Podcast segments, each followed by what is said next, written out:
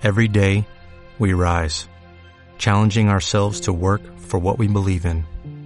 At U.S. Border Patrol, protecting our borders is more than a job, it's a calling.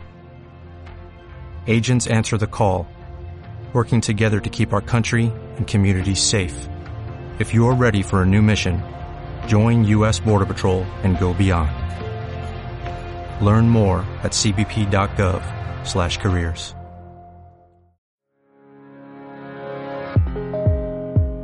Bienvenidas, bienvenidos a este audio. Soy Yolanda San Miguel y estás escuchando Tú tienes la llave, el podcast de crecimiento personal en el que hablamos de temas como la gestión de las emociones, el poder interno, la autoestima, la conciencia y el ser. Temas en definitiva en los que tú tienes la llave.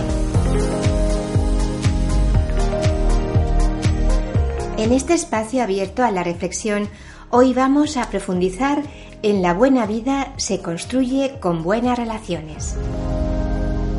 Venimos solos a este mundo y desde el primer instante creamos vínculos con nuestros semejantes, nuestra madre, nuestro padre, nuestros hermanos, etc.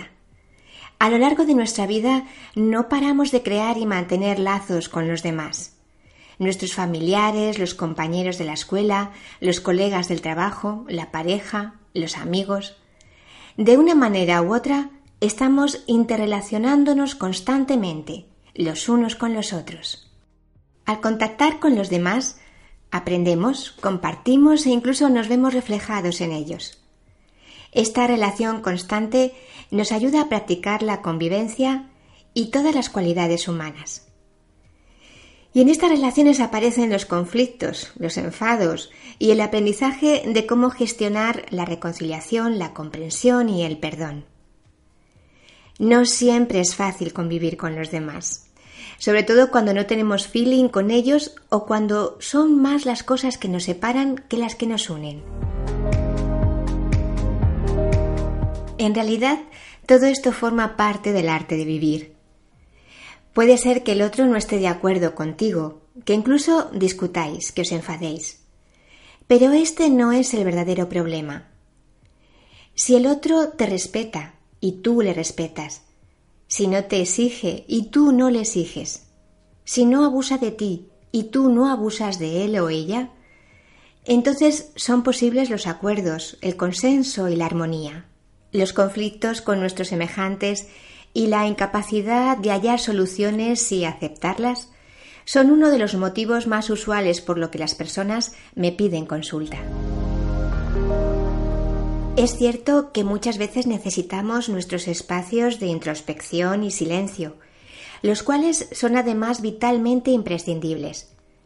Pero al mismo tiempo es muy bueno que cultivemos relaciones que nos nutran el corazón, se trata de que cuidemos la calidad de la relación que tenemos con nuestros semejantes. Y esto no depende de si tienes pareja o no, ni tampoco de la cantidad de personas con las que te relacionas. Por tanto, no sirve que tengamos muchos amigos virtuales en las redes sociales. Se trata de cultivar los lazos sinceros, respetuosos y amorosos, ya sea con nuestra familia, con la pareja o con los amigos. Creemos que el éxito laboral, el dinero y conseguir todo cuanto queremos nos dará la felicidad.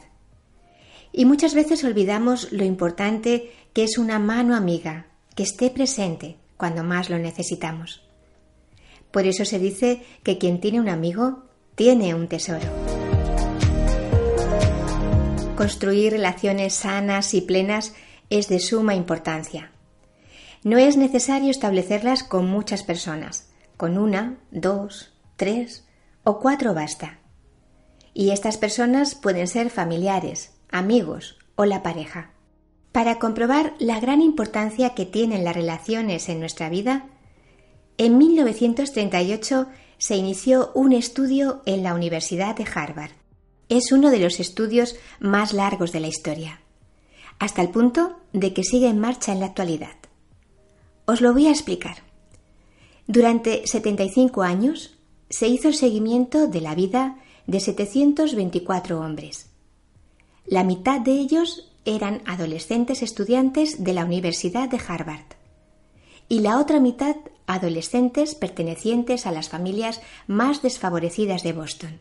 Año tras año se les visitaba para entrevistarles sobre su trabajo, su hogar, su salud. Se les preguntaba cómo se sentían con sus vidas y se monitoreaba su estado físico, mental y emocional. Este estudio se ha extendido ya a lo largo de cuatro generaciones. Ahora se está encuestando a los hijos de aquellos adolescentes, sus nietos y bisnietos. El estudio se sostuvo y se sostiene gracias a la implicación de todos los participantes y al compromiso de los profesionales que lo llevan a cabo. Pues al inicio de este estudio se preguntó a esos adolescentes ¿qué es lo que piensas que te haría feliz? Bien, el 80% de ellos respondieron que el dinero y el 50% ser famosos. Sus vidas fueron transcurriendo. Unos se enriquecieron. Uno llegó a ser el presidente de Estados Unidos. Otros fueron abogados, albañiles, etc. Y algunos cayeron incluso en el alcoholismo. Estos adolescentes fueron envejeciendo. Y cuando tenían aproximadamente 75 años, se les hizo una pregunta clave. ¿Qué ha sido lo que te ha hecho feliz en tu vida? La respuesta ya no fue el dinero, ni la fama, ni incluso la salud. La respuesta fue unánime. Las relaciones interpersonales. Este estudio demostró y sigue demostrando la siguiente conclusión, que las relaciones están directamente conectadas con la salud y la felicidad. Las personas que fueron más felices y enfermaron menos fueron las que mantuvieron una mayor convivencia, aquellas que conservaron relaciones de calidad, porque gracias a su capacidad de comprensión y resolución de conflictos, cultivaron una comunicación constructiva. Y además aquellas que sabían que al llegar a la vejez contaban con una mano amorosa que les iba a ayudar si lo necesitaban. Ya podría ser el vecino de enfrente. Eso fue lo que realmente les hizo felices en sus vidas.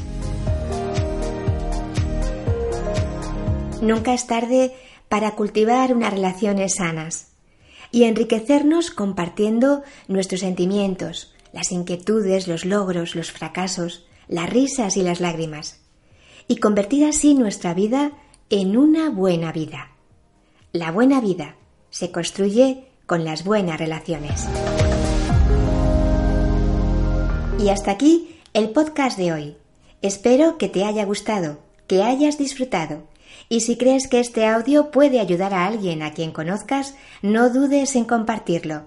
Recuerda que si tienes cualquier duda, me puedes encontrar en yolandasamiguel.com. Estaré encantada de responderte. Muchas gracias por escucharme y hasta la semana que viene.